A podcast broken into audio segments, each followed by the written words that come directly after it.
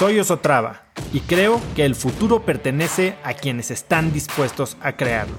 Si estás aquí, estoy seguro de que tú eres uno de esos cracks. Una persona que toma acciones de impacto todos los días, que aprende y prueba cosas nuevas, que ataca sus miedos y sobre todo que vive la vida en sus propios términos. En episodios cortos te presento una serie de preguntas, conversaciones e ideas que te ayudarán a conocer lo que te mueve, ser mejor en lo que haces y vivir una vida más grande.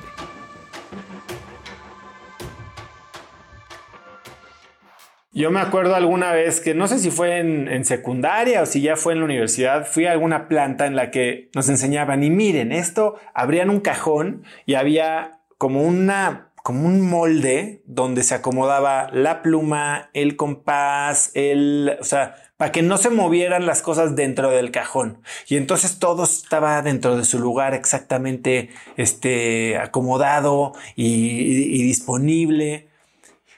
Y, ese, y, pareciera que eso era lo que hacía que la empresa fuera tan rígida, tan robusta, que, que aguantaba, ¿no? Pero ¿qué es lo que pasa con un, y lo puedes ver Seguramente han visto los eh, videos en YouTube de todos estos nuevos sistemas antisísmicos para los edificios. Pones un edificio que es totalmente rígido y junto a uno de los nuevos sistemas y cómo se ven cuando le mueven el piso. El rígido se desmorona y el otro parece que es de hule y baila y se queda totalmente parado. Y hoy yo creo que las empresas que van a tener éxito en el futuro y que han tenido hasta ahora, han desarrollado este esta mentalidad de build to adapt. O sea, construidos para adaptarse.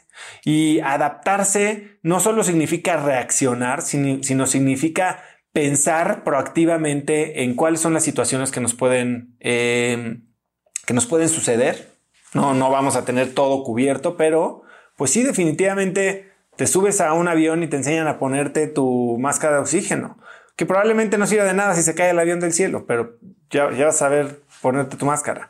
Te subes a un crucero y te van a hacer hacer el drill de eh, abandonar la nave. O sea, están preparados para estas situaciones, pero también lo dice Nassim Taleb, ¿no? En su libro Antifrágil. Hay empresas que están diseñadas para que en momentos de caos aprovechen las oportunidades. No solo aguanten vara y, sobrevivan, sino como lo decíamos en War Room hace un par de años, supervivan, ¿no? O sea, que, que que sean mejores después de la crisis que lo que eran antes, porque eh, sus empleados son de mentalidad eh, proactiva, creativa, porque sus equipos están distribuidos y tienen la flexibilidad para cambiar y probar diferentes cosas, porque su estructura de costos está bien organizada y no tienen costos fijos que los pueden hundir y pueden ser mucho más flexibles en su downsizing eh, o incluso mucha de su fuerza de ventas o de su estructura comercial está a base de, ingresos variables. Entonces, cuando pensamos en nosotros en las crisis y en posicionar a nuestra empresa para la crisis o incluso a nosotros mismos para la crisis, o sea, ¿cómo te preparas para la crisis que viene? ¿Cómo está tu estructura de costos personal? ¿Cuántos son tus costos fijos que, que no puedes mover? O sea, pagas una hipoteca y qué pasa si no la puedes pagar, ¿no? Tal vez si pagaras una renta podrías ser más flexible y en el peor de los casos bajar tus costos y moverte a una casa un poquito más chiquita. Eh, ¿Qué tanto tienes una infraestructura eh, de servicios, de gastos fijos, de eh, membresías, etcétera, etcétera, que, te pueden incluso pesar al momento de una, contracción en ingresos? ¿Qué tanto están eh, centrados tus ingresos como empresa o como persona en una sola fuente? ¿O qué tan diversificados están? Porque sí, cuando tenemos diversificación de fuentes de ingresos y cuando tenemos costos fijos bajos, la verdad es que la libertad financiera está ahí. O sea, mucha gente cree que la libertad financiera es ganar millones. La libertad financiera bien definida es, pues, gastar menos de lo que ganas. Y si ganas 10, pues, y gastas 2, entonces ya tienes una gran libertad financiera. Si ganas 10 y gastas 20, entonces estás frito. Si gastas 20 y ganas 20, eres esclavo de lo que, del trabajo que tienes, ¿no? ¿Cómo puedes posicionar tu empresa para esta crisis? Y cuando llega una crisis es bien importante cómo reaccionamos a ella, ¿no? Hay un modelito de 5 Cs que es bien importante tener en mente cuando nos llega una crisis y puede ser una crisis desde mediática, una crisis eh, de mercado, una crisis política, es algo que está afectando a tu equipo, tienes que tomarlo por los cuernos y comunicarlo de una forma correcta para dominarlo. Entonces, son cinco Cs de la crisis. La primera, comunicación. Tienes que, tú como líder, entender qué está pasando. No puedes agarrar y filtrarle todo, o sea, y, y, pasarle todo y edúquense todos. Tiene que haber una línea de comunicación de cómo está pensando la empresa, cómo está pensando el liderazgo y ayudarle a la gente a entender qué es el plan. Porque el plan puede cambiar cada semana. Y si no eres claro en tu comunicación y no les explicas muy bien cuáles son la visión de la empresa o del liderazgo y qué cambió desde la última vez que se comunicó, entonces empieza toda esta descontrol en la organización, ¿no? Eh, lo decía ahorita Gerardo, a ver, me fui, ok, regresé porque había crisis, ahora vamos a empezar a correr a gente. Cuando empiezas a correr a gente y no avisas que estás corriendo a esta persona o este grupo de personas o a todo mundo y la gente entonces empieza a inventarse excusas o miedos o, pretextos de qué es lo que pasó. Entonces lo único que haces es quitar el enfoque de la operación diaria.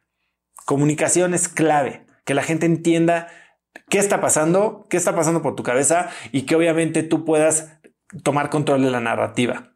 Segundo, cuando hay una crisis, tienes que cuidar a tu comunidad. Y tu comunidad principalmente es tu equipo, pero no termina ahí.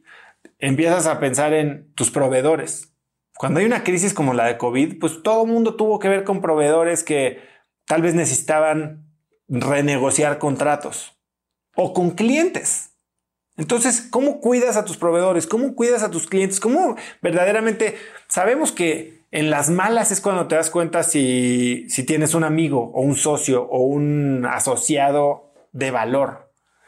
Y si haces comunidad cuando hay crisis y eres esta persona que no significa darle gusto a todo mundo, sino significa ser una persona de, respeto, de buenas maneras y clara en tus... Se vale decir, oye, no te voy a pagar ahorita, pero te voy a pagar en tanto tiempo o te voy a hacer este plan simplemente cuidar la relación durante una crisis te va a generar muchísimos beneficios al futuro.